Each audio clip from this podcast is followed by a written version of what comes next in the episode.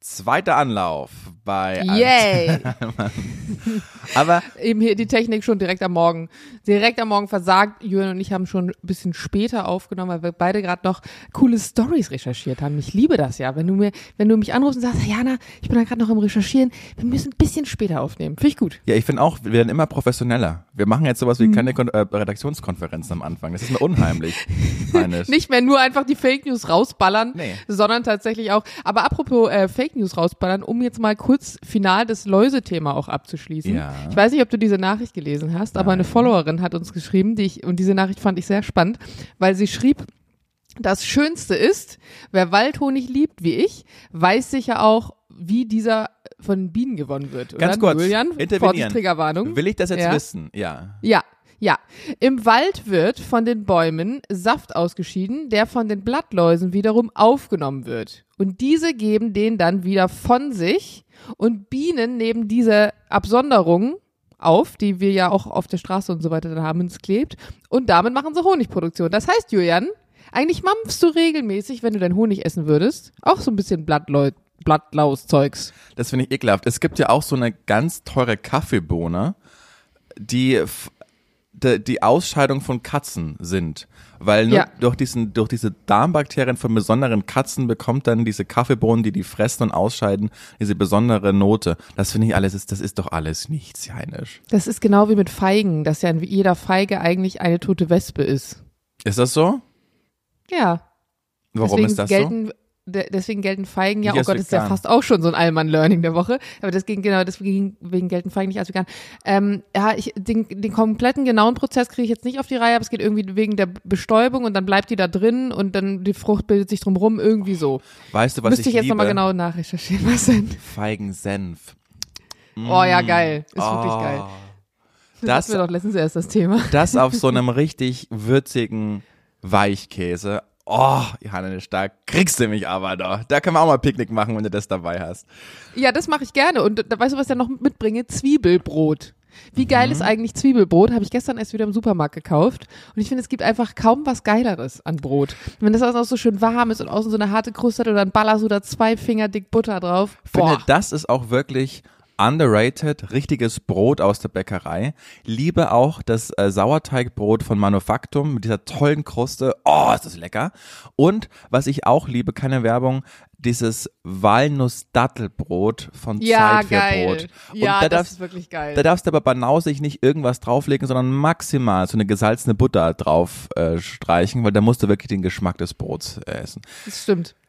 Ah, ich glaube, der kostet mittlerweile auch 250 Gramm, entspannte 18,90 Euro. Aber Das ist völlig gestört. das aber ist wirklich, es war ich- übertrieben Wirklich jetzt, bei so es einem Brot denke ich mir auch, da kannst du kein, da kannst du nicht eine Fettmarmelade drauf machen Nee. oder so eine Scheibe Wurst. Das geht nicht. Das musst du einfach, das musst du zelebrieren. Dann auf eine Art und Herzlich willkommen im privilegierten Podcast von Antenne Allmann.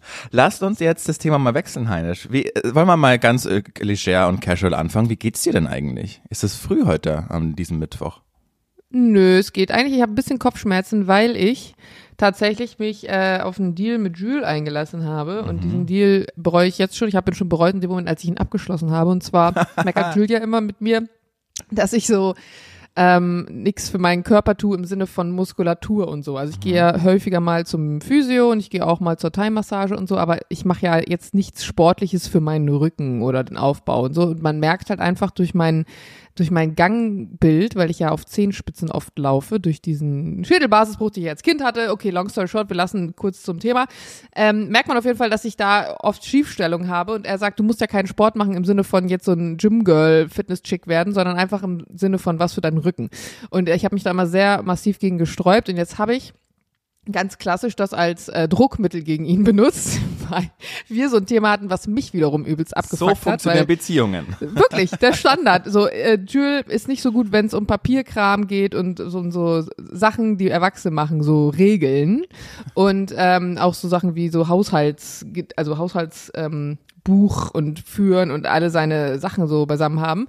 Und ähm, wirklich, das Thema ist long, long, long, many, many years. Und ich habe jetzt gesagt, weil ich mir nicht anders zu helfen wusste, so Bruder, Du fängst jetzt an, dich um deinen scheiß Papierkram mal vernünftig mit mir einmal die Woche zu kümmern, beziehungsweise einmal im Monat.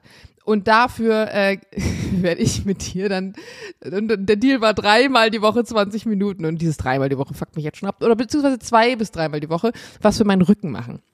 Ist und jetzt habe ich das erste Mal, ja, ist toll, ist ganz toll, habe ich das erste Mal vor zwei Tagen was für meinen Rücken gemacht. Das waren so, ich weiß nicht mal, wie sich das nennt. Wenn du zum Beispiel eine Plank machst Mhm. und dann aber praktisch deine Schultern so reinsacken lässt. Also das ist praktisch eigentlich nur eine Übung für die für die obere und untere Schulter. Frag mich nicht, das sind ja auch alles so englische Begriffe. Ich habe ja gar keinen Plan. Ich weiß, was eine Kettlebell ist und da hört es dann auch schon auf. Auf jeden Fall habe ich, ähm, habe ich diese Übung gemacht und dann haben wir noch eine zweite Übung gemacht und dann sagt er zu mir, ja, und das machen wir jetzt noch dreimal. Ich dachte, ich sterbe. Ich so, das ist doch jetzt nicht dein Ernst. Ich schwitze jetzt schon nur vom dran denken gerade wieder. Und ich habe heute Muskelkater Wollte und leichte sagen. Kopfschmerzen. Genau davon. Ich weiß nicht, ob die Kopfschmerzen davon kommen, aber wenn man so wieder anfängt, Sport zu machen, oder in deinem Fall streicht es wieder, wenn man anfängt, Sport zu machen. Nee, nee, kannst schon wieder. Ich, es gab Phasen, in denen habe ich Sport gemacht. Okay, das, verstehe. Ist aber sehr lange her. Aber dann ist es ja so, dann an der erste Tag nach dem, finde ich, geht immer noch, aber der zweite ist der krasse. Boah. Da kann Ja. man sich ja gar nicht mehr bewegen so richtig. Und darauf darf man auch keinen Sport mehr machen, ne? Das ist ganz wichtig. Genau. Das meinte er nämlich auch heute, weil ich habe ihm das heute Morgen dann gesagt, so, oh, heute spüre ich schon. Und er so, gut, dann machen wir heute auch nix, weil gerade so du als Einsteiger, das ist dann gar nicht gut. Ja. Und ich will auch gar nicht jemand werden, der jetzt irgendwie Sport macht. Also ich, ich bin, ich bin das einfach nicht. Also ich habe da auch keinen Spaß dran, weil er sagte dann danach, und? Jetzt fühlt sich doch besser, oder? Ich sag, nee, ich fühle Ja. mich scheiße. Da will ich ein äh, grätschen. Ich kann es total nachvollziehen, weil diese Übungen, die du machst, ich mache ja auch ähm, Freeletics, nicht um irgendwie geil auszuschauen und um bei Festivals jetzt neben Perlen Paulas Oberkörper frei zu tanzen, weil ich nur für diese Fotos und Videos und diese Reels das ganze Jahr trainiert habe, sondern wegen, ich habe schon oft erzählt, meines Rückens, Bandscheibenvorfall, bla bla bla. Und ich weiß, ich muss diese Übungen machen, damit ich den anderen Sport machen kann. Also damit ich Tennis spielen kann, damit das alles einfach hält, wenn mein Knie nicht gerade kaputt ist. Und das macht mir auch überhaupt keinen Spaß. Also ich, da quäle ich mich durch, da kann mir keiner erzählen, du musst da in den Tunnel reinkommen und dann irgendwann wirst du süchtig und kannst. Nee, da wäre ich nie süchtig. Ich hasse diese scheiß Eigengewicht-Körperübungen. Das sind beschissen. Aber sie helfen nun mal, um einfach gesund zu bleiben. Aber was mir Spaß macht, ist halt einfach irgendwelchen Bällen nachzujagen. Das finde ich immer super. Aber ich weiß ganz genau, nee, da brauchst du auch nicht so tun, als würde es noch Spaß machen. Ich hasse das einfach. Und wenn du dann da, Ja. da und nie geht die Zeit so langsam vorbei, als wenn du in einem Interview von Petro Lombardi zuhörst oder Blanks machst. Weil äh, wirklich, da schaust du auf die Uhr, 15 Sekunden, nach einer Minute schaust du wieder drauf, sind es 12 Sekunden. Das, gibt's Ja. doch nicht. Nee, nach einer Minute schaust du drauf, sind es 18 Sekunden, Ja, weil die Zeit gefühlt in die andere Richtung läuft.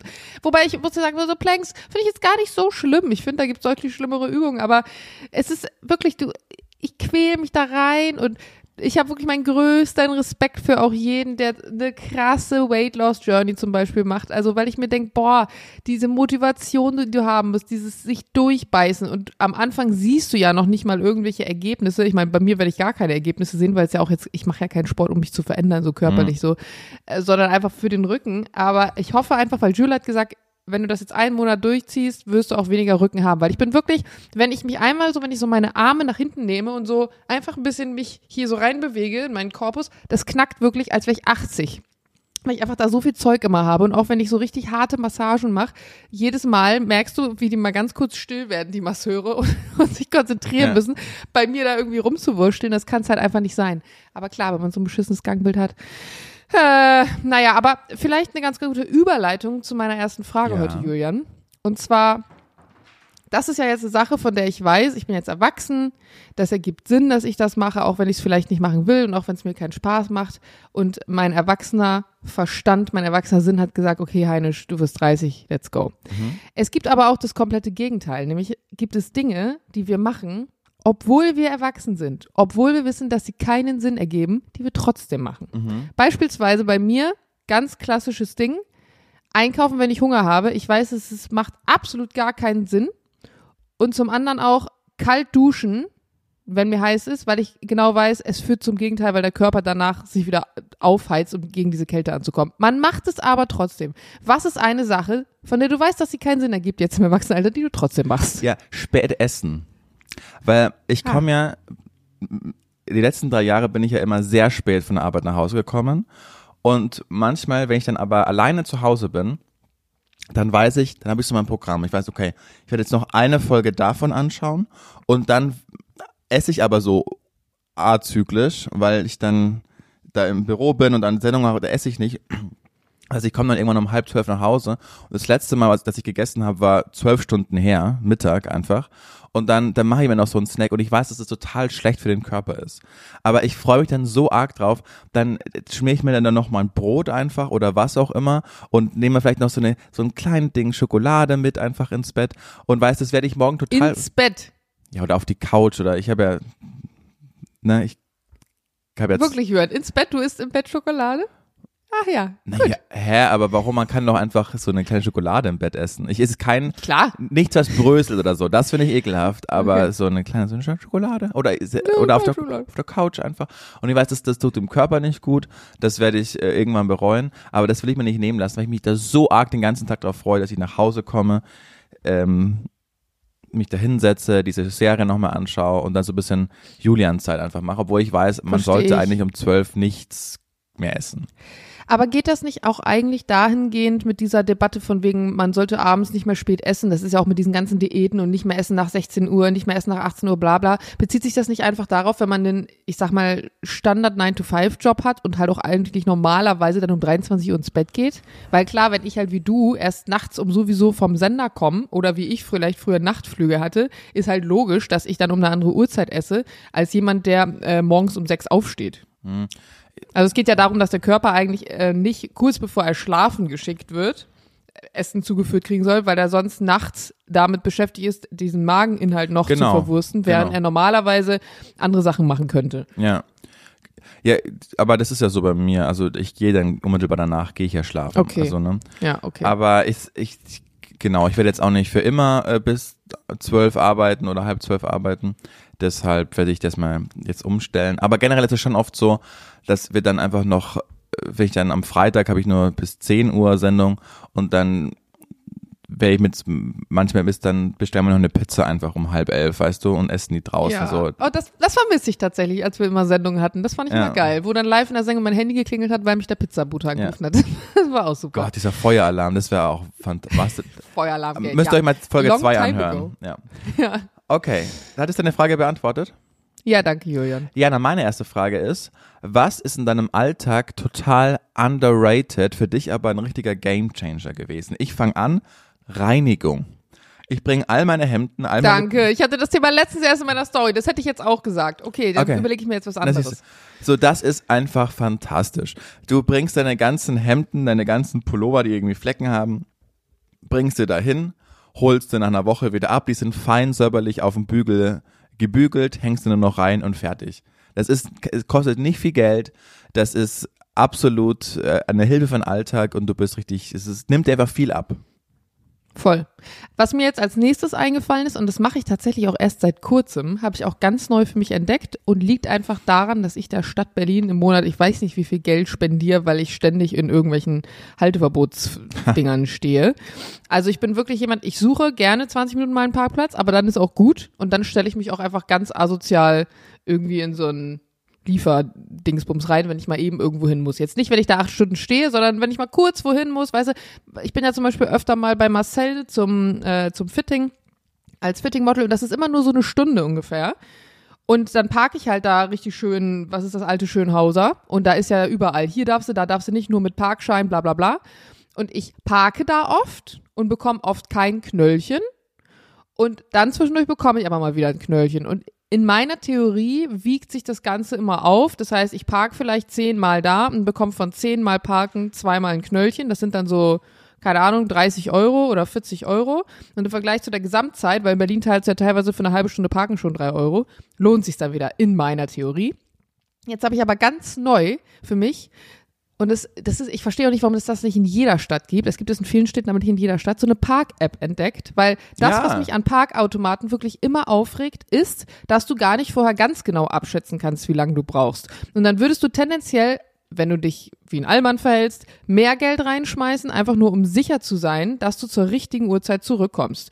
Wenn du dann aber, warum auch immer, in den Laden gegangen bist und da gab es gar nicht das, was du wolltest oder der hat zu oder was auch immer, dann hast du schon fünf Euro in diesen Automaten geschmissen, obwohl du jetzt vielleicht doch nur zehn Minuten da standest. Und das ist super ärgerlich.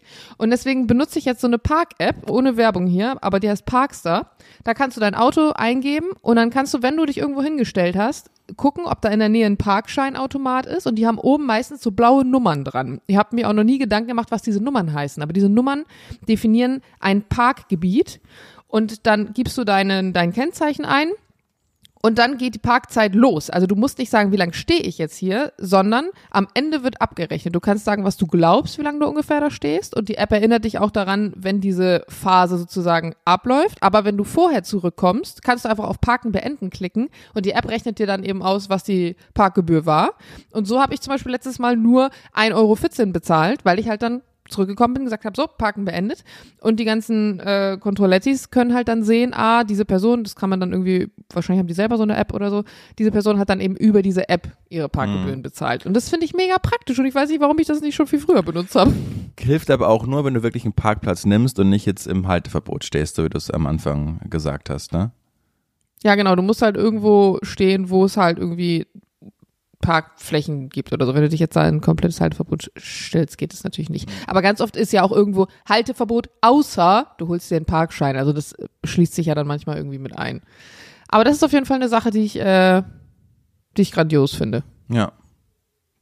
Finde ich toll. Hammer. Das war eigentlich unser Lifehack, ne? Unsere alte Antenne Allmann Lifehack war jetzt in der Frage einfach umsortiert. Stimmt. Ja. Ist auch in Ordnung, ja. Finde ich auch. Jana, ich will eine krasse Geschichte erzählen. Wir sind vermutlich ein bisschen late to the party. Das war es in den letzten Tagen schon äh, ganz groß in den Medien, aber äh, vermutlich habt ihr es so wie wir auch nur immer am Rande mitbekommen. Und jetzt können wir das bisschen ausführlicher besprechen. Es geht um vier äh, indigene Kinder, die vor zwei Monaten mit einer Cessna abgestürzt sind. Da war auch noch dabei ein Pilot und die Mutter. Mhm. Und äh, im, im, im Dschungel von Kolumbien sind die abgestürzt. Und über 40 Tage haben Suchtrupps die Kinder gesucht, weil sie eben nur die Mutter und den Piloten gefunden haben, aber nicht die vier Kinder. Und die vier Kinder sind 13, 9, 4 und ein Jahr alt. Mm, das mit dem Einjährigen war krass. Ich hatte sogar zwischendurch nochmal irgendwo einen Beitrag gesehen, dass die gefunden wurden. Genau. Dann gab es da ganz viele Kommentare drunter und dann wurde das wieder von der Regierung, ach, doch irgendwie. Also, nee, okay. haben wir doch nicht gefunden. Also mhm. keine Ahnung, wie sowas entsteht. Ja. Aber dann habe ich auch nicht weiter verfolgt. Deswegen spannend, dass du jetzt mal äh, das Ding zu Ende bringst hier. Ja, ja, ja, aber sind sie tatsächlich nach 40 Tagen sind sie gefunden worden und Krass. die äh, das 13-jährige Kind ist ein Mädchen und war die älteste und hat sich schon immer sonst um ihre Geschwister gekümmert, wenn die Mutter eben in der Arbeit war. Und vor allen Dingen nach, durch, dadurch, dass, das, ähm, dass sie da auch aufgewachsen sind, wusste das Mädchen einfach total, mit ihren 13 Jahren hatte die Verantwortung für, für drei Geschwister gehabt, welche Früchte man essen darf, wie man einfach 40 Tage, ja, sagen wir ehrlich, wir beide hätten keine Woche überlebt. Äh, äh, im Dschungel alleine, weil wir einfach nicht gewusst hätten, darf ich jetzt diese Frucht essen, werde ich daran jämmerlich krepieren, bekomme ich äh, Zustände. Also all das hat diese 13-Jährige gewusst und hat diese Kinder 40 Tage lang ähm, durchgeleitet und jetzt wurden sie nach am 40. Tag einfach fünf Kilometer von dieser Unglücksstelle entfernt von Soldaten gefunden. Die Großmutter hat sich dann auch geäußert und gesagt, dass, dass sie einfach nur wahnsinnig, wahnsinnig äh, erleichtert und glücklich ist und die bekommt auch das Sorgerecht von diesen vier Kindern. Und diese 13-Jährige ist wirklich eine ist Heldin. Die Mutter tot? Die Mutter ist leider tot, genau. Ah, äh, der die, Pilot auch? Der Pilot ist auch tot. Also es waren wirklich nur die vier Kinder. Jetzt ist rausgekommen, dass die Mutter kurz nach dem Unfall noch gelebt hat, aber dann auch verstorben ist. Also das ist halt wirklich schrecklich, ne? Das, was, das wirst du ja nie wieder aufarbeiten können, dieses dramatische nee. Erlebnis. Und die haben sich ernährt von, von Früchten, wilden Maracujas, Mangos und auch so Soldaten haben über dem Unfallort per Helikopter so Care-Pakete ähm, runtergeworfen. Auch von denen haben sie sich dann einfach ernährt. Ja, das finde ich krass, dass die nur in Anführungsstrichen fünf Kilometer entfernt waren. Also das ist natürlich jetzt schon lang so, aber äh, ist jetzt nicht so so ein krasser so ein krasser Unfall. Also warum haben die die denn nicht gefunden? Wenn die die 40 Tage gesucht haben, fünf Kilometer Radius ist ja jetzt nicht, also unmöglich. Ja, ist halt, ist halt ein Dschungel, ne? Also kannst du ja von oben, kannst du da wenig draufschauen, wenn du mit der gut, Wärmebildkameras, mhm. das weiß ich jetzt nicht. Anscheinend haben sie sich auch, das ist aber noch nicht bestätigt worden, äh, vor den Soldaten auch versteckt, weil sie halt nicht wussten. Weißt du, du, also 13, 9, 4 und ein Jahr. Du hast gerade deine tote mhm. Mutter gesehen, den Piloten, bist da runter im, im Dschungel. Und ich meine, du bist ja nicht, also die konnten zum Schluss halt nur noch atmen. Die waren ja ganz, ganz schwach die sind dann nach Bogota Mhm. geflogen worden ins Krankenhaus. Ich meine, 40 Tage ist ja irgendwann dann auch mal Und eine das. Einjährige, das finde ich krass. Das ist so krass. Ein Jahr, also diese, diese 13-Jährige, die hat ja, ja, eine absolute Heldin. Und ja, sind jetzt eben gerettet worden, leben jetzt bei den Großeltern. Und man, das ist natürlich toll, dass sie das geschafft haben und man, man feiert jetzt diese Heldengeschichte, aber man vergisst mal ganz kurz, was die da jetzt alles hinter sich haben und man weiß ja auch, wie Kinderhirne mit solchen dramatischen ja. Sachen umgehen, ne, dass da, ohne jetzt ins Reich der Spekulation gehen zu Also ich wollen, glaube, am schlimmsten ist es für die, also ich meine, ich will das gar nicht aufwerten, aber ich kann mir vorstellen, für die Vier- und Neunjährige wird das die krassesten Folgen haben, Mhm. weil die Einjährige wird es wahrscheinlich gar nicht sich so krass erinnern. Also weiß ich jetzt nicht, klar, du entwickelst, also auf der einen Seite ist ja Alter 1 bis 3 die wichtigste Phase, in der du dich entwickelst und ich kann mir auch vorstellen vielleicht, dass die Mutter jetzt dann nicht mehr da ist und so. Wobei ich mir auch vorstellen kann, dass sie sich eben nicht mehr so krass erinnert. Und die 13-Jährige, vielleicht ist sie schon so sehr aus dem, aus dem Kindsein raus in dem Sinne, dass sie das gut verarbeitet kriegt. Aber mit neun und vier weiß ich nicht. Ich glaube, das, das könnte richtig ja. schwierig werden. Aber am Ende ist es wahrscheinlich für alle schwierig. Weiß man denn, warum das Flugzeug abgestürzt also ist? Also was da der, war das, weiß man Nee. nicht? Okay. ja, zumindest war es nicht in diesem Artikel gestanden, in den zwei, die, die ich gelesen habe. Naja, aber es ist, ist eine krasse Geschichte auf alle Fälle. Also 40 Tage Voll. im Dschungel.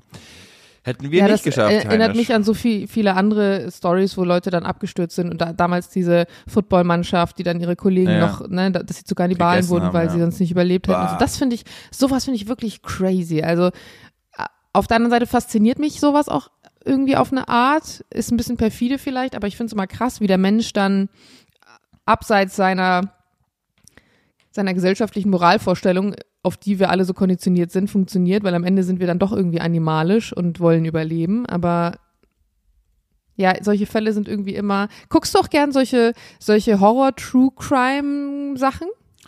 Äh, nee. Ich höre Also gerne sowas zum Beispiel finde ich. Ah ja, okay. Also ich finde ich finde solche True Crime-Geschichten nämlich immer viel spannender als so Horrorfilme. Ich gucke ja gar keine Horrorfilme oder so Gruselfilme und so einen Scheiß und dieses ganze Gemetzel finde ich super Mhm. ungeil. Aber ich gucke super gern so äh, True Crime Sachen.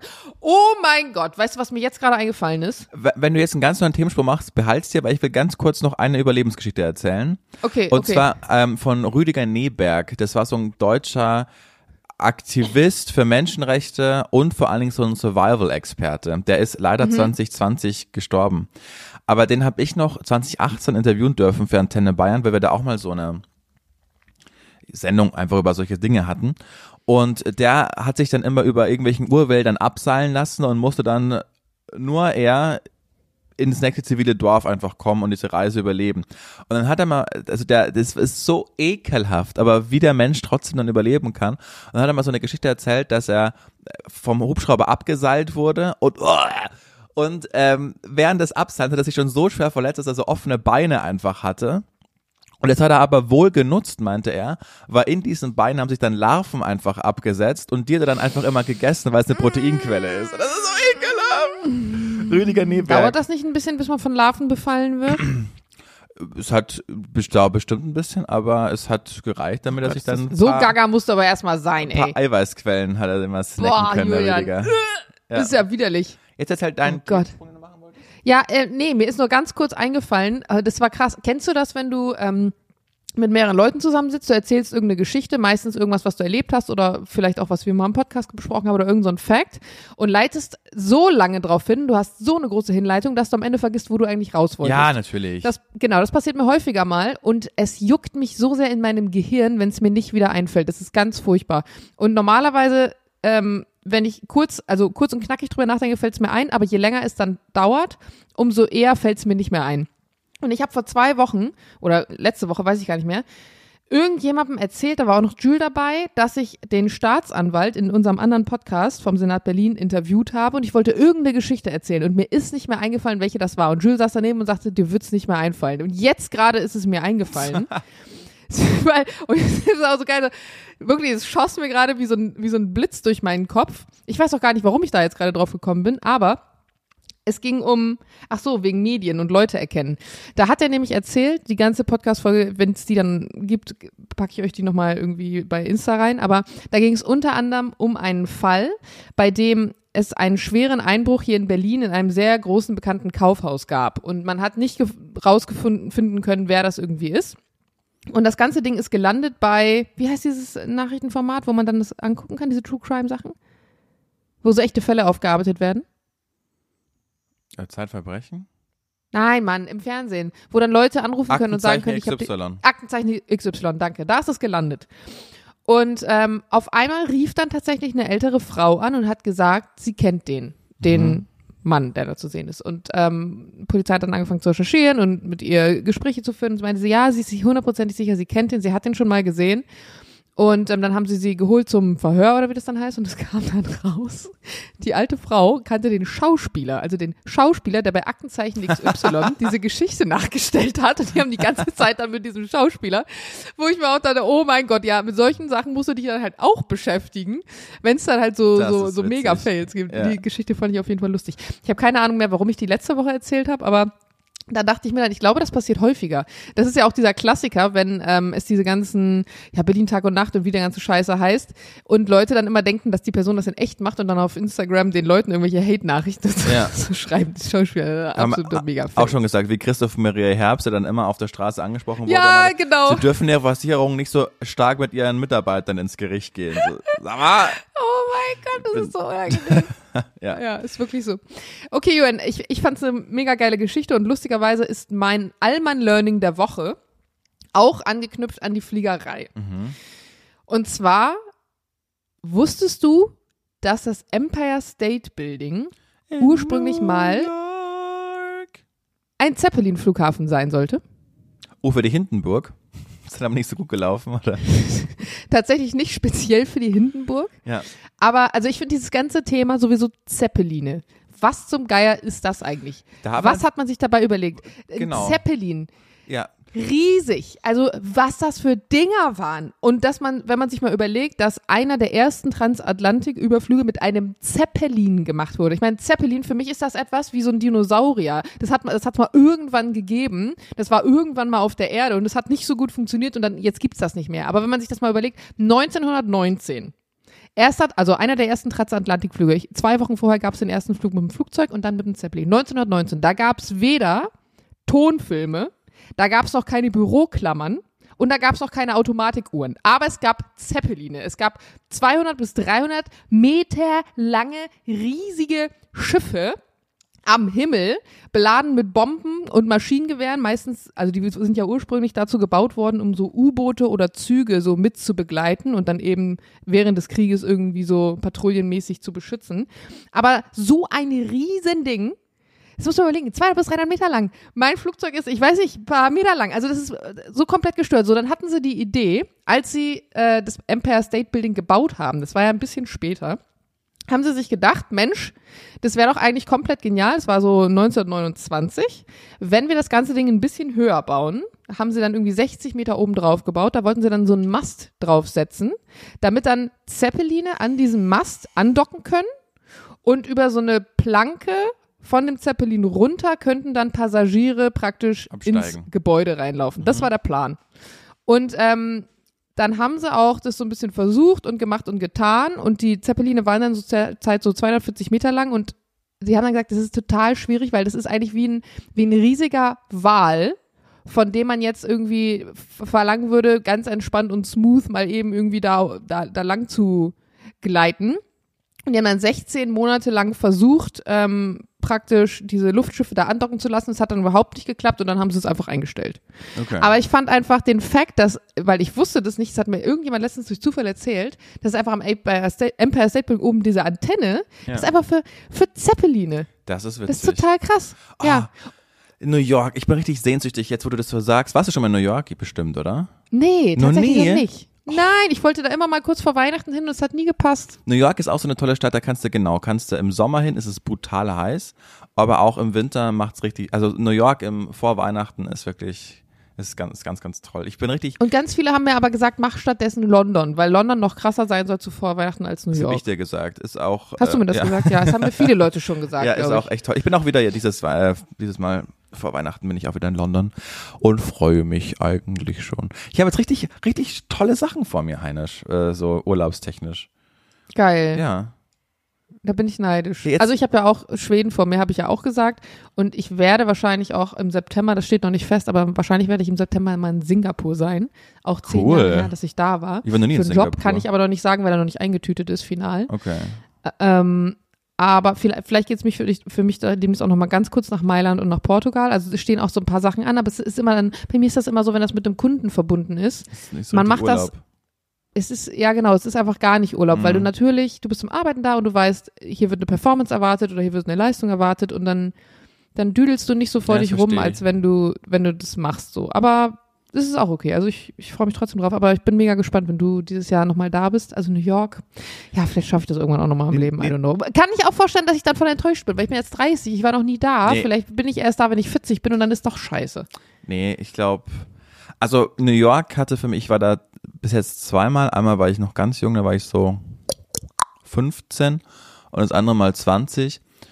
Und das war, also das, das, du kommst aus dem Staunen nicht mehr raus, weil du denkst, du kennst die Stadt halt von so vielen Filmen und von so vielen Fotos und Berichten und dann stehst du aber selbst einfach mal vor diesem Flatiron Building, weißt du, dieses, diese Spitze und bist auf dem Empire State Building und, und Das wurde jetzt verkauft, ne? genau, ja, wurde verkauft. Ganz, ganz teuer für ein paar Milliarden, habe ich Mhm. gesehen. Voll krass. und äh, bist im Guggenheim Museum und und das ist einfach mein erster Starbucks war einfach in New York. Also das werde ich einfach in meinem Leben nicht vergessen. Dein erster Starbucks-Besuch, meinst du? Genau, ja, mein erster Starbucks-Besuch Ja. war in New York 2007 oder so. Also das war, das werde ich nicht, das werde ich nicht enttäuschen. Das ist, mach dann aber auch die ganzen Touri-Sachen. Schau dir ein Broadway-Musical an, geh auf den Times Square, äh, schau, fahr über die Brooklyn Bridge und habe ich schon mal gesagt, nicht? Mein, mein absolutes Lebensziel, nicht Lebensziel, aber was ich unbedingt mal machen will, ich will jedem Grand Slam einfach nachreisen. Also äh, Februar Melbourne und äh, Juni Paris, Juli ähm, London, Wimbledon und August oder September New York. Das, das und dann immer so auf diesen Grand Slams Die sein. Idee ist aber cool, ja, finde ich. finde ich auch. Das hat, das hat eigentlich was, was Cooles. Ich finde, man hat häufig viel zu wenig solche, ja, solche Ziele und Ideen. Man hat immer so blöde Ziele, wie so den nächsten Jahresurlaub oder keine Ahnung, die nächste Gehaltserhöhung, was weiß ich oder so. Aber sowas finde ich eigentlich ziemlich nice. Und dann schiebt man das doch immer so ein bisschen vor sich her ja, es und sagt, ja, irgendwann mal, irgendwann mal. Und dann macht man es aber doch nicht. ist natürlich auch, das kann man jetzt, ich kann es jetzt oder wir können es jetzt nicht machen, ne, weil das ist natürlich mit vielen Arbeitstagen oder Urlaubstagen verbunden und natürlich auch äh, mit, mit vielen, vielen Kosten. Weil ich finde, wenn du dann mal nach Melbourne fliegst, dann willst du auch nicht Economy fliegen, oder? Das ist so ein so ein Ziel. Ich glaube, wenn ich einmal nach Australien fliege, dann will ich mindestens Business Class fliegen, weil das ja, wenn du dann, Mindestens, Julian. Wenn Also- nicht sogar direkt im Cockpit auf dem Jumpseat. Nein, aber weißt du, was ich meine? Also deshalb ist es kein Ding für die nächsten fünf Jahre, aber ich glaube, wenn ich da so 20 Stunden im Flugzeug bin, dann nicht, dann will ich, dann will ich, wenn, wenn ich einmal Business Class fliege, dann will ich da Business Class fliegen und das kann ich mir einfach Ja, das verstehe ich. aktuell überhaupt Aber nicht apropos, leisten. das fällt, das fällt mir gerade noch ein mit diesen 20 Stunden im Flugzeug. Bei diesem Transatlantikflug von dem Zeppelin, was ich erzählt habe, ne? Mhm. Da hat der erste Flug, also das ist so ein Luftschiff gewesen, was losgeflogen ist in Schottland bis in die USA, sind 5700 Kilometer knapp und das hat 108 Stunden gedauert. Also die sind am zweiten Wahnsinn. losgeflogen und am sechsten gelandet und die hatten dann ein paar, paar, äh, wie heißt das? Crewbesatzungsmitglieder an Bord, drei Passagiere, wovon einer blind war und eine Katze. Total geil. Und das Krasse war, dass sie am Ende der Fahrt dann so Motorprobleme gekriegt haben und auch schlechtes Wetter. Und bei der Landung hatten sie nur noch Treibstoff für 40 Minuten. Überleg mal. 106 von 106 Stunden. Stunden, also nur noch 40 Minuten. Ja, also richtig unterkante äh, Oberlippe geplant, ja, aber es war wirklich ähm, krass. Und, und wir heutzutage, und damals war das ja im Vergleich, also ich meine 20er, das war viel, viel schneller, als äh, wenn du überseemäßig mit, dem- mit dem Schiff gefahren wärst. Und das hat so einen krassen Luxus dargestellt und auch irgendwie später, so in den 20ern und 30ern, wie, wie Fliegerei da noch, also wie luxuriös das Ganze war, wenn, wenn die sich heute Economy-Sitze angucken würden bei Ryanair. Die würden denken, was? Dafür soll ich Geld sein? Das sind Flugzeuge? Ja, das ist schon verrückt, ne, wenn du überlegst, dass zwischen dem ersten Zeppelin-Flug äh, transatlantisch und dann aber Überschall äh, äh, Überschallgeschwindigkeitsflugzeuge, da war ja gar nicht so eine lange Spanne dazwischen, wo du dann innerhalb von vier Stunden von München oder von, von London nach New York fliegen oder nee, Ja. von München nach New York. Wie war das? Genau. Wenn du drei oder von vier, München, St- ja. So, das ist dann schon, das sind die Menschen schon krass. Ich weiß nicht, wer das gesagt hat, aber alles ist immer unmöglich, bis es der Erste macht. Das, das stimmt schon. Stimmt. Ja. Und vor allen Dingen diese, Za- diese Phase ja, in der, so- sorry, in der sich Ja. so viel entwickelt hat. Also gerade die frühen, also bis zu den 30ern, da ist ja so unfassbar viel passiert. Ähm, und heutzutage kann auch einfach dann ja nicht mehr so eine krasse Entwicklung stattfinden, weil die Sachen sind dann nun mal erfunden. Das finde ich generell. Also ich habe das Gefühl, jetzt, jetzt heutzutage werden nur noch so komische Sachen gemacht, die man sich so gar nicht. Ne, da hat dann irgendwann, SpaceX ist dann der Meinung und interplanetar und sowieso, das kann man so gar nicht so richtig greifen. Im Vergleich, jemand erfindet eine Büroklammer und sagt, hier, guck mal, ist voll praktisch. Oder die erste, die erste Öllampe oder was auch immer. Also Sachen, die wirklich so das krass revolutioniert haben. Bei uns, das ist alles so, so wenig greifbar, finde ich. Bei SpaceX hat jetzt der erste 14-Jährige angefangen. Hast du es mitgekriegt? nee. Der erste 14-Jährige wurde jetzt bei SpaceX als Mitarbeiter eingestellt, weil die irgendwie das einzige Unternehmen waren, was auch gesagt hat, uns ist dein Alter egal. Ich frage mich, wie sie das mit der Kinderarbeitregelung machen, aber wahrscheinlich gibt es da auch irgendeine Ist Special-Klausel. Elon Musk egal. Ja, natürlich ist dem das egal, aber keine Ahnung, musst du ja trotzdem irgendwie geregelt kriegen. Ja. Aber schau mal, du bist so 14. Mit 14, wie alt bist du da? Da bist du in der achten Klasse, glaube ich. Mit 14, wie alt Mit bist du da? 14, Wie alt? Mit 14, in welcher Klasse bist du da, wollte ich Guter, sagen. guter, guter Titelfolgen. Guter Titelfolge. Äh, Folgentitel. Mit 14, wie alt bist Du du bist da? achte Klasse. Ey, du, crazy. Ja, okay. Schön, Jürgen. Du noch was zu lachen? Mach weiter hier. Was ist deine zweite Frage? Es könnte auch so ein Blondie-Spruch sein. Keine Ahnung, mit 14, wie alt bist du da? Und dass ich dann auch Folgentitel nicht hinbekommen habe zu sagen, sondern Titelfolge gesagt. Guter Titelfolge. So, wir sind einfach zwei Experten, Heinisch. Ähm, was ist das ekelhafteste, was ist das ekelhafteste Wasser und warum ist es Geroldsteiner? Boah, da kann Jules wirklich was zu abrappen eigentlich. Der trinkt es nämlich immer. Es ist Ge Bah! Es, Jules, du trinkst doch immer Gerolsteiner, ne? Weil es so eklig schmeckt, weil da Mineralien drin sind, ne? Ich finde nicht, dass es eklig schmeckt, sagt er. Ja, also gut, dass du genau diese, diese Firma benennst. Also wir haben das häufiger hier zu Hause. Es hat halt diesen krassen Geschmack, finde ich, wie wenn du Wasser mit Kohlensäure kaufst und es dann abgestanden ist. Also ich finde Gerolsteiner, das Ja. schmeckt immer so, es ist ja sehr weich, hat ja einen sehr weich süßlichen Geschmack, aber schmeckt immer sehr abgestanden. Aber Jules sagt, Wasser hat ja auch bestimmte Nährwerte und Mineralien drin, wenn du mal hinten auf die ähm, Nährwerttabelle schaust. Und da ist tatsächlich Gerolsteiner mit am besten. Aber mir ist es tatsächlich auch komplett wurscht. Was hast du da am Start? Selters. Selters ist ein Wasser, was bei mir der Klassiker wie Obes oder Tempo ist. Meine Cousinen, die kamen zu der Zeit zumindest aus dem Kieler Raum, beziehungsweise Rendsburg, also Schleswig-Holstein. Und die haben immer, wenn die bei uns in Bremen zu Besuch waren, gesagt, habt ihr ein Selters statt habt ihr ein Wasser? Und das habe ich früher nie Das ist, aber, verstanden. das, ist aber Nord, das ist aber ein norddeutsches Ding. Das sagt man in Bayern gar nicht. Oder ja, aber in, bei in Bremen hat man es auch nicht gesagt. Also das war echt so ein, ja, weiß nicht, so, so, so Schleswig-Holstein-mäßig. Und die haben auch immer gesagt, habt ihr Naschis? Anstelle von habt ihr Gott, Bonbons oder Süßes. Ja. Was sagst du? Naschis. Äh, Sü- Süßigkeiten. Süßigkeiten. Ja, es hat ein, also Ja. die, es sind schon viele Silben, ne? Süßigkeiten, wenn du auch Bonbons, also die Hälfte sagen könntest. Oder Süßes. Was ist dein aktuelles, was ist dein aktuelles Lieblings-Naschis? Oh, also ich stehe sehr von Hitchler auf diese kleinen Hitchis, auf diese Stäbe, mag ich ganz gern. Hitchler. Ja. Heißen die echt Hitchler? Ja, die Firma. Heißt Echt? Hab ich nie gehört. Ja, von Philipp Hitchler. Hä, kennst du phonetisch- safe. Hitchler, okay, Ja. vielleicht. Doch, bestimmt. Witzig. Also das mag ich sehr und eigentlich bin ich ja eher so ein, so ein Chips-Mensch. Also ich stehe unwahrscheinlich auf, auf Chips. Gestern waren wir im Supermarkt und ich habe so, es gibt so ganz billige, von Ja sind die, sind so Käsetortillas. Die schmecken wirklich, wenn du die aufmachst, als hättest du da wirklich eine halbe Chemiefabrik drin, weil dieser Käsegeschmack ist so penetrant, dass er dir deine Zunge Ja. so wegbrennt. Aber das sind die besten. Die müssen so nach Chemiebombe schmecken, diese Käsedinger. Das ist wirklich grandios stehe ich sehr drauf. Und ansonsten habe ich mir mal wieder seit wirklich Jahrzehnten, habe ich mal wieder Knoppers gekauft. Bist du eigentlich ein Mensch, der darauf achtet, zum Beispiel bei Knoppers, dass es das Hauptprodukt ist und nicht ein billiger Abklatsch, weil es gibt ja immer, es gibt ja auch diese Dokus darüber, dass häufig in demselben Werk mit denselben Zutaten Ja, ja. das günstige Produkt und dann das Markenprodukt produziert wird. Und da gucke ich dann häufiger mal drauf, weil ich das spannend finde. Hatte Mhm. dann gestern Knoppers in der Hand, weil ich es wirklich ewig nicht gegessen habe und habe dann gesehen, so im Fach daneben gab es dann ein günstiges, das zwar eine andere Form hat, das war eher wie so ein Riegel, aber eben dann irgendwie, keine Ahnung, 50 Cent weniger gekostet. War aber ein anderes Werk, habe ich deswegen dann nicht gekauft. Aber häufig mache ich das und es schmeckt dann wirklich genau gleich. Wie mit diesen Ich- Chips, diese Mondchips. So, sorry, jetzt. Ich bin Team Hanuta. Mhm.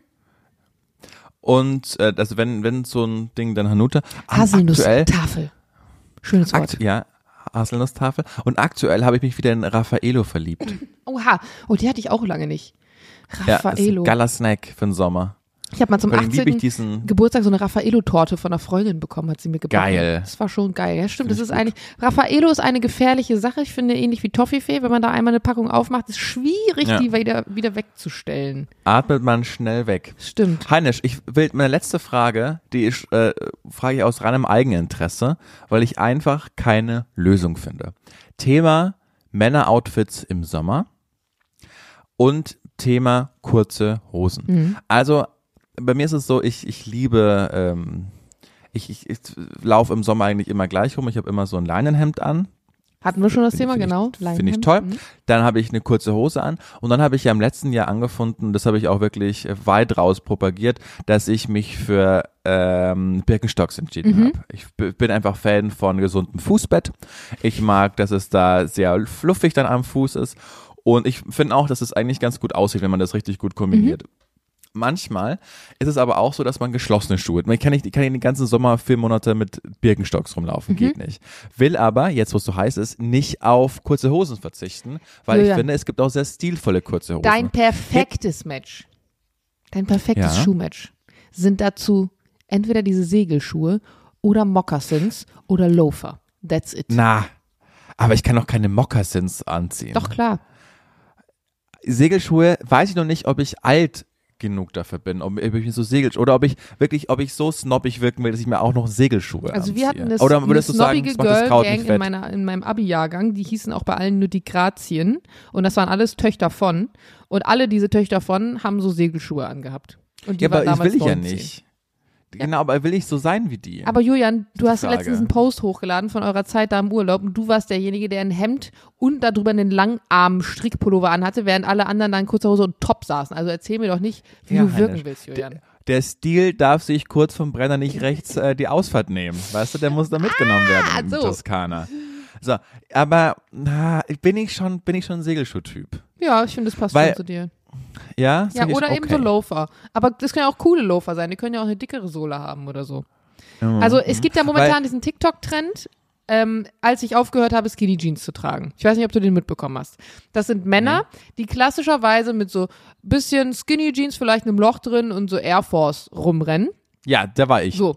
Und diese Männer haben angefangen, thanks God, Skinny Jeans aus ihrem Schrank zu verbannen ja, und umzusteigen auf, auf coole Hemden, auf, auf Hosen, auf lange Hosen, auf, auf coole Schnitte, auf geile Farben und wirklich diese Männer, das ist meine oberflächliche persönliche Meinung, die haben da ein Glow-Up hingelegt und egal wen du anschaust, sobald Männer einfach mal sich ein bisschen klassischer anziehen, das muss ja jetzt, du musst ja jetzt nicht jeden Tag im Frack rumrennen, das erwartet ja keiner oder Hemd und Krawatte, aber wirklich, wenn die diese Skinny Jeans aus dem Schrank verbannen, das ist der Wahnsinn, wirklich aus einer 6 wird eine stabile 9, das ist crazy, also diesen Trend, wirklich, thanks God. Geil. Ja, aber, würdest, aber ich würde ich ja sagen, ich ziehe mich ja klassisch an. Ja, Ne? schon. Ja, genau. Also würde das zu mir passen, weil äh, äh, früher habe ich noch ähm, ganz klassisch diese weißen Tennissocken getragen zu einer kurzen Hose mit Sneaker, aber das will ich doch auch nicht. Ich bin jetzt auch keine Anfang 20 mehr und vor allen Dingen finde ich es auch immer wahnsinnig unhygienisch im Sommer dann diese dicken Sommer äh, diese, diese dicken Tennissocken anzuziehen unter einem Sneaker. Das ist mir alles zu viel. Und so kurze Socken sind aber auch scheiße, sieht auch scheiße aus. Ja, also wenn du Birkenstock anziehst, dann musst du wirklich ohne. Und wenn du Ja, sagst, klar. du ziehst so Moccasins an Das oder so, dann kannst du ja diese, ähm, wie heißen die, diese Füßlinge, die nur unten praktisch sind. Aber die müssen so gut sein, dass sie nicht da ständig vom Fuß rutschen. Aber das Aber in. Segelschuhe könnte ich auch barfuß rein, ne? Ja, könntest du. Ist ja die Frage, was hast du für eine Fußhygiene? Hast du schöne Füße? Hast du Füße, wo du sagst, es macht mir nichts? Hast du Füße, die schnell schwitzen? Zum Beispiel, ich habe schon eher Füße, glaube ich, die schnell so feucht werden. Einfach weil das so ist. Und das ist dann manchmal nicht geil. Also, wenn ich, ich habe so Leder, ähm, ich habe so Lederloafer und die ziehe ich auch häufiger mal ohne Socke an. Aber ich merke, wenn ich den ganzen Tag darin rumgerannt bin, dann habe ich abends auch schwarze Füße, weil dieses Leder, das das so ein bisschen ab Ja, ja. an den Fuß und das ist auch doof. Ja, Jürgen, aber lass uns mal nicht hier im, im Fußthema vielleicht kurz stecken bleiben. Ich bin mir gespannt, also ich bin gespannt, was du am Ende aussuchst. Du kannst, kannst ja mal ein Bild, kannst ja mal ein OTD, kannst ja mal auf der Antenne Allmann Insta-Seite sonst hochladen oder so. Na gut. Wie wär's denn damit? Aber vielleicht zum Thema Frage. Füße Ja. und ekelig sein manchmal. Ich bin letztens, ich habe im Bett gelegen, da waren Jules und ich zu Besuch bei Jules Familie und wir haben oben in dem Kinderzimmer von Jules kleinen Bruder gepennt. Und da ist es mir wirklich siedend heiß eingefallen, was die neue Frage sein kann. Geräusche, vor denen man sich ekelt. Bei mir ist es nämlich, wenn du so einen Falter am Fenster hörst. Wenn du hörst, in dem Raum ist ein Falter jetzt drin und der macht so und du weißt, der, oder auch so Mücken, die summen die ganze Zeit um sich rum und du weißt, dass sie dich jetzt anfliegen können. Und dieses Geräusch, was die machen, dieses Ach, ich finde das widerlich. Was ist ein Geräusch, was du widerlich findest? Gut, dass du das fragst, weil da schauen mich immer alle an, als wäre ich komplett verrückt. Ich kann es nicht haben. Und jetzt, wenn ich nicht allein darüber spreche, zieht sich alles in mir zusammen. Aber wenn Frauen auf ihrer Strumpfhose so mit den Händen hoch und runter fahren. Guck mal, meine Haare stellen sich jetzt schon wieder Was auf. du dir Das das- Geräusch überhaupt so vorstellen kannst. Ja, das ist, uh, da, da, da sträubt sich in mir alles innerlich. Und ich kann dann, wenn ich ähm, im Büro oder wenn ich jetzt jemanden noch nicht so gut kenne, kann ich ja nicht sagen, hör bitte sofort auf, dass du dir mit, auf deiner eigenen Strumpfhose irgendwie mit den Händen entlang fährst. Da muss ich das immer so innerlich anhalten, weil ich will nicht sofort als Freak gelten. Aber das macht mich schier wahnsinnig. Das habe ich schon immer gehabt. Alle Frauen, mit denen ich zusammengelebt habe, die wissen es auch nach einer gewissen Zeit. Irgendwann offenbare ich mich ihnen und sage, ich kann das nicht ertragen, kannst du das bitte lassen. Die machen das dann auch nicht mehr und wenn, dann entschuldigen sie sich, weil sie nicht, weil sie nicht dran denken, dass sie mit so einem Irren zusammen sind. Aber das ist, das kann ich nicht, das kann ich nicht. So Fight ist jemand, irgendwie, finde ich auch nicht so geil, aber es ist jetzt, es ist jetzt, das motiviert mich dann aufzustehen und die rauszuscheuchen. Aber, Aber dich das nur bei Frauen oder auch bei Männern? Gibt ja auch Männer, die Strumpfhosen tragen. äh, kenne kenn ich wenig. Äh, nee, Strumpfhosen ist vielleicht falsch, sondern diese, wie nennt man das, was Laufmaschen bekommt. Ja, Perlon-Strumpfhosen so. Ja, genau. Ja. Ich kenne keinen Männer, die so, keinen Mann, der sowas trägt. Ja, du wohnst aber auch in der Berliner Bubble, in der es das nicht gibt. Aber es gibt auch Männer, die Strumpfhosen tragen, Jörn. Es gibt auch Männer, die Röcke Okay. und Kleider tragen. Ja, ja, das ist mir bewusst. Aber Also, Also sollen es geht ja ums machen. Geräusch Cool. an sich. genau, ja. Ich glaube, es nee. ist so ein bisschen wie dieses Kratzen auf, auf Tafel, also Fingernägel auf Tafel oder Kreide auf Tafel Ding. Ja. Das finde ich auch nicht so geil, aber das ist ja auf so einen tierischen Urinstinkt zurückzuführen, weil dieses äh, scharfe, helle Geräusch, habe ich mal irgendwo gelesen, weil das früher so eine Warnung war für andere und deswegen uns das so die Nackenhaare hochstehen lässt. Bei Strumpfhosen, das ist ja eher so ein Geräusch. Ich überlege gerade, wie sich das anhört. Ich kann das nicht so richtig. Ich weiß auch nicht. Das, nachfühlen. ja, es ist Ich weiß auf jeden Fall. Fall, dass diese Strumpfhosen, das ist richtig übel. Also als Flugbegleiterin musst du die ja tragen. Du konntest die zum Beispiel früher mal von der Steuer absetzen, weil es ja Teil deiner Arbeitsuniform ist. Es gibt sogar eine Vorgabe, wie viel den die haben müssen und wie die zu sehen sein und ob die jetzt schwarz oder dunkelblau und bla bla bla oder Anthrazit und nicht erlaubt und sowieso. Also wenn du eine krasse Uniformordnung hast, wie wir damals. Und man kriegt so schnell so schweißige Füße darin, weil einfach dieses Plastik den ganzen Tag an deinem Fuß und dann ja noch ein Pumps, den du anziehen musst, das ist wirklich der Tod. Und ich kann jedem auch, der vielleicht, warum auch immer gerade frisch Cabin Crew wird, auch nur empfehlen, in dieser Zeit, wenn ihr solche Schuhe auch dann tragen müsst, guckt darauf, dass die Schuhe oben nicht zu doll auf euren Fußnagel drücken, weil diese Kombination von Druck auf den Fußnagel mit Perlungsstrumpfhose in den ganzen Tag diesen Pumps, häufig dann kein Leder, führt so schnell zu Fußnässe und so schnell auch zu Nagelpilz, zu ähm, Druckstellen, die man kriegt. Also das ist wirklich der Tod für den Fuß. Hat mir letztens noch meine Pediküre-Tante erzählt. Dieses, äh, diese Kombination ist wirklich gefährlich. Und äh, ich habe das auch gemerkt. Also nach der Fliegerei, ich hatte richtig beschissene, hässliche Scheißzehen und Füße. Ist echt nicht geil. Jana, Hm. jetzt, wenn man diese Folge zusammenfasst, wo wir darüber gesprochen haben, wie schlecht Strumpfhosen sein können und was das beste Brot beim Bäcker ist und dass ich fast sterbe, wenn sich eine Frau über die Strumpfhose fasst. Das impliziert, dass wir wirklich nur auf gewissen Orten der Welt überlebensfähig sind und eine gewisse Lebensqualität auch erspüren. Jetzt lass uns mal ein Gedankenexperiment zum Schluss dieser Sendung machen. Wir beide in der Cessna. Du fliegst und aus welchen Gründen auch immer stürzen wir einfach über dem Regenwald in Kolumbien ab. Wir sind vollkommen auf uns alleine gestellt, aber wie durch ein Wunder überleben wir beide. Wie würden wir das angehen? Wer würde von uns das Kommando übernehmen? Wer, wie, wie, wie, wie wäre die zwischenmenschliche Dynamik zwischen uns beide? Was würden wir machen, was wir uns bis zum jetzigen Zeitpunkt auf gar keinen Fall vorstellen können, was wir jemals gemacht haben?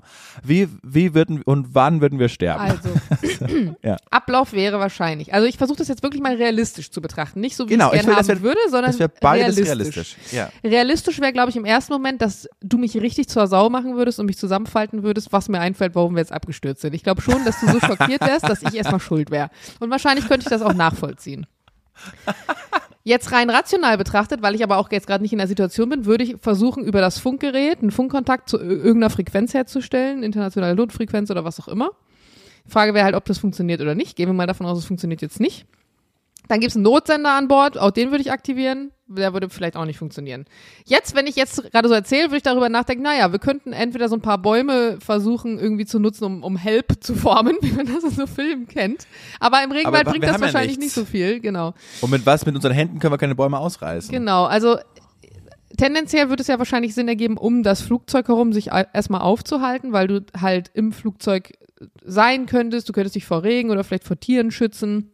Man könnte was an die Tragfläche bauen, also man könnte die Tragfläche so nutzen, um so ein ähm, aus, aus Stöckern oder was auch immer da so, ein, so einen Unterschlupf zu bauen, weil wäre ja auch die Frage, wie ist das Wetter zu der Zeit? Ist es sonnig? Wird es in der Nacht kalt? Was auch immer. Ähm, und ich kann überhaupt nicht einschätzen, ob du ehrlicherweise in dieser Situation dann auch die Ärmel hochkrempeln würdest und, und machen würdest.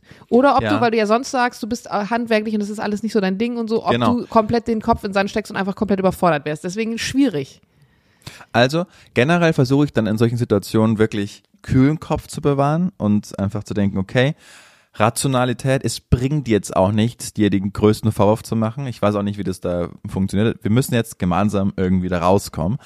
Und dann würde ich aber auch schon relativ schnell an meine Grenzen kommen, weil wer mich jemals bei Günter Jauch auf dem Stuhl gesehen hat, wie ich kläglich an zwei wirklich einfachen Fragen der Flora und Faunik äh, Flora und Fauna verzweifelt bin und meine handwerklichen Skills kennt, der weiß, dass ich in dieser Situation vollkommen überflüssig bin.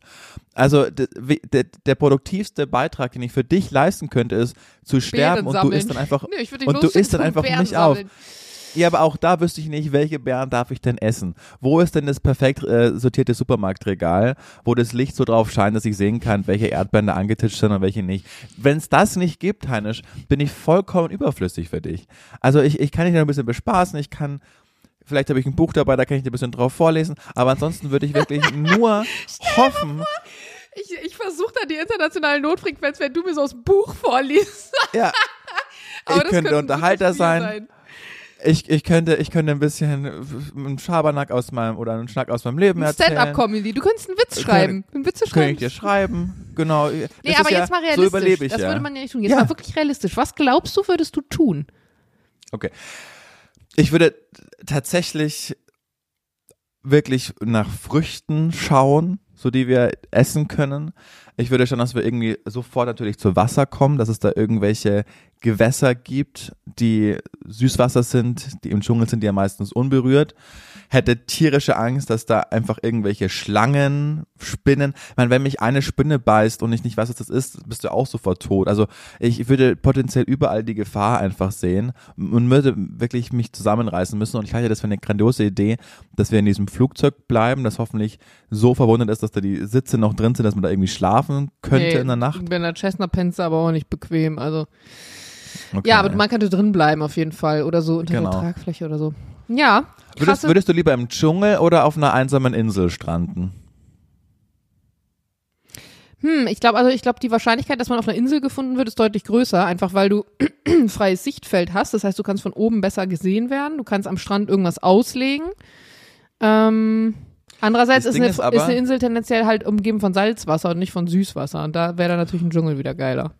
Plus Dschungel ist Festland und du weißt, irgendwann, wenn du immer weiter und weiter gehst, kommst du auch mal auf eine Zivilisation wieder zurück. Ne? Stimmt. Wenn würden wir das Flugzeug verlassen, ist die Frage, oder würden wir wirklich ja, da bleiben? Es wäre eigentlich, un, also es wäre eigentlich nicht so sinnvoll, das Flugzeug zu verlassen, weil, es sei denn, da ist jetzt Kerosin ausgetreten und man hätte Angst, dass es abfackelt, aber tendenziell wirst du ja da in der Nähe irgendwo gesucht werden, wenn man irgendwie noch vielleicht über den Notsender oder so ein Signal zustande kriegen würde. Oder man würde halt gucken, wie war die Flugroute bis dahin und äh, da in der Nähe suchen. Wenn wir dann weit weglatschen, ist irgendwie blöde. Ähm, ja, und jetzt, wenn man sich so drüber nach, also wenn man drüber nachdenkt und dass dann vier Kinder, die 13, 4 und 9 und Irre, 1 waren, oder? ist es schon gaga. Das ist wirklich völlig abgedreht. Wenn man sich mal wirklich ernsthaft damit auseinandersetzt. Ja. Ja. Krass. Aber da Ja, und was- vielleicht, vielleicht noch zur, zur Ende, ähm, zum, äh, haben wir das Thema durch oder, oder wolltest du gerade nochmal drauf? Nee. Ich, ich würde zum Ende vielleicht dieser Folge noch gerne mein Lowlight kurz erzählen. Das Lowlight der Woche. Nein, nochmal. Das Low, Low, Low, Lowlight der Woche. Präsentiert von Jana Heinisch. Ich habe euch ja schon vom, vom Antikulturtipp erzählt und das war auch ein Lowlight, aber ich muss noch mal kurz zurück auf meinen Schiffsaufenthalt, weil bei diesem, äh, bei diesem Schiffsaufenthalt, den ich hatte, gab es einen Abend, hoppala, warte mal kurz, gab es einen Abend eine fette White Party. Wir waren da eingeladen, da waren super viele eingeladen, da waren auch viele von der Firma. Es war eine Pressereise, das heißt, es waren auch äh, Journalisten da und Leute da, die irgendwie innerhalb der Firma Marketing machen und whatever. Also reine Pressereise, dementsprechendes Publikum, auch viele Anzugträger. Und ich war ja mit einer Freundin und wir hatten dann halt weiße Klamotten an. Und ich hatte mir extra von Marcel, Marcel Ostertag, hatte ich mir noch so ein weißes Outfit mitgenommen und das war so eine lange Hose, die hatte so ein bisschen so einen Schnitt wie die Hosen von Elvis, weil außen auch so Gold, so, so Bü- Büroklammern so dran waren, mit so, mit so Pailletten noch. Sah ganz cool aus. Dann hatte ich einfach nur so ein weißes Top an und darüber so ein Blazer. Also, es war jetzt nicht super krass freizügig oder sonst was. Es war also komplett alles lang. Und die Party fing, fing an und die war eigentlich so ganz entspannt und ganz cool und die haben sich auf jeden Fall Mühe gegeben, das Publikum anzuheizen und im Laufe des Abends, wie es dann so ist, wird die Stimmung einfach so ein bisschen feiermäßiger und die Leute haben mehr Bock zu tanzen und die trinken Alkohol und so. Und wir hatten dann eigentlich wirklich Spaß. Es war ein cooler Abend. Und es war halt meine Freundin und ich und Christina und ich haben, waren wirklich noch nie zusammen in so einer Feiersituation. Dadurch, dass wir uns nur kennen von so Sachen wie Küchenumbau und Gartengedöns, hatten wir irgendwie noch nie die Situation, dass wir gemeinsam tanzen oder gemeinsam zu Musik wechseln oder gemeinsam in solchen großen sozialen Strukturen. Und wir haben gemerkt, wir sind richtig krasse, also wir sind richtig krass auf einer Ebene. Also die Art und Weise, wie wir tanzen und wie wir feiern und wie wir in solchen Situationen uns geben, ist komplett die gleiche. Und das habe ich total selten. Und es war richtig cool und hat richtig Spaß gemacht. Und wir haben dann, weißt du, wenn wir Songs kannten, man hat gemeinsam mitgesungen, man hat gemeinsam irgendwie so rumgealbert. Und es war wirklich, und wenn der eine Durst hatte, ja, jetzt habe ich auch Durst. Also es war wirklich eine geile Dynamik. Und im Laufe des Abends bildete sich aber dann so eine Traube um uns, hatte ich das Gefühl. Also das entstand bestimmt mehrmals, aber man hatte dann so 10, 15 Leute, die sich immer so in dem eigenen Dunstkreis so bewegt haben auf eine Art und Weise. Und es waren alles Männer. Und grundsätzlich stört mich das ja nicht, weil ist ja auch cool, wenn man gemeinsam feiert, aber du hast irgendwann gemerkt, dass das von einem gemeinsamen Feiern zu einem Geiern wurde. Und das Ding war natürlich, dass in so einer riesigen Menschenmenge, wenn ich da mit langer Hose und Blazer bin, der ist irgendwann so des Todes warm. Und dann habe ich den größten Fehler gemacht, den ich an diesem Abend machen konnte. Ich habe meinen Blazer, Blazer ich habe meinen Blazer ausgezogen. Und wie wir ja alle wissen, trage ich ja nie BHs. Und natürlich siehst du trotzdem bei einer, meinem weiblichen Körper, ob da noch so eine Polsterung irgendwie über der Brust ist oder nicht. Und wirklich, das war wie in einem schlechten Film. In dem Moment, wo ich den Blazer ausgezogen hatte, war das so, als hättest du einfach so eine Meute Ü40er Männer auf so ein Freiwild losgelassen, weil wirklich die kamen dann von allen Seiten, wurdest du so auf einmal so angetanzt, hattest auf einmal eine Hand um deiner Hüfte, äh, wurdest zugelabert, wirklich und Christina kriegte einfach nur so große Augen. Wir haben das so zwei, drei Minuten ausgehalten, sie so, Jana, zieh den Blazer wieder an, zieh bloß den Blazer wieder an und dann sind wir wirklich gegangen. Und dann dachte Ja. ich mir, was für, was für ein Scheiß eigentlich, dass du jetzt wirklich gerade du konntest nicht deinen Blazer ausziehen, weil dir warm war, weil die Situation so grenzwertig war, dass du gesagt hast, ich gehe jetzt aus dieser Situation raus und eigentlich haben die damit unseren richtig, richtig, richtig geilen Feierabend haben die so, haben die so zerstört. Und ich habe mich so Ja. geärgert darüber und da habe ich wieder gemerkt, es ist so ein Privileg in, in, Be- Privileg in Berlin zu sein, weil es mir hier noch nie passiert.